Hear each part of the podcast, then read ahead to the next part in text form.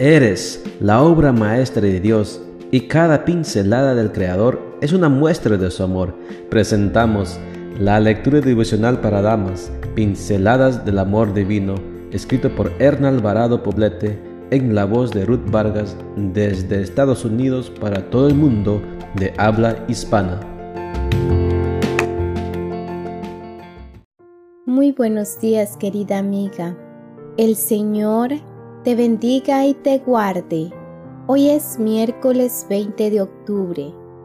El título de la matutina para hoy es En manos del alfarero, parte 1. Nuestro versículo de memoria lo encontramos en Jeremías 18:6 y nos dice, Ustedes son mis manos como el barro en las manos del alfarero. El trabajo del alfarero es una artesanía que solo necesita dos manos hábiles y un poco de barro o arcilla. Tal vez pensemos que esta materia prima no es de gran valor, pues se encuentra en cualquier suelo. Sin embargo, posee cualidades que la hacen útil para el arte de la alfarería.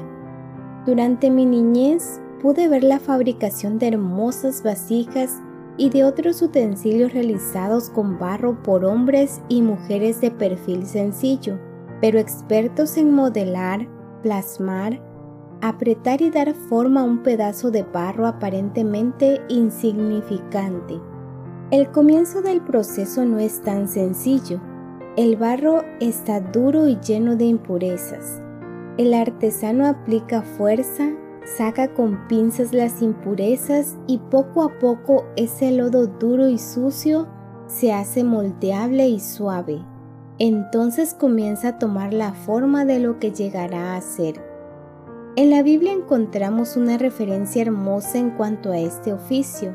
Leemos, Palabra de Jehová que vino a Jeremías diciendo, Levántate y desciende a casa del alfarero, y allí te haré oír mis palabras Descendí a casa del alfarero y hallé que él estaba trabajando en el torno, y la vasija de barro que él hacía se echó a perder en sus manos, pero él volvió a hacer otra vasija según le pareció mejor hacerla.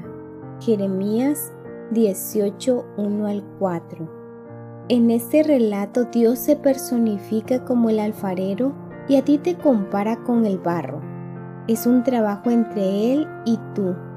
Él tiene el sueño de que llegues a ser una hermosa vasija donde el Espíritu Santo pueda ser derramado. Trabaja en tu mente y en tu corazón, aplicando fuerza amorosa para quitar de ti la soberbia y el orgullo, hasta que te conviertas en alguien dócil a su voz y a su conducción. Entonces surge de ti esa obra de arte admirada por los que te rodean y preparada para decorar los hermosos espacios del palacio del rey. En este proceso lo único que debes hacer es rendir tu voluntad sin reservas, rendirte en sus manos para que Él trabaje en ti. En medio del dolor y la aflicción por ser removida de tus deseos incorrectos, de tu falta de fe y de tantas otras cosas, no pierdas el ánimo. Confía en el alfarero divino, Él tiene un molde exclusivo para ti y cuando el proceso termine, sin duda alabará su nombre.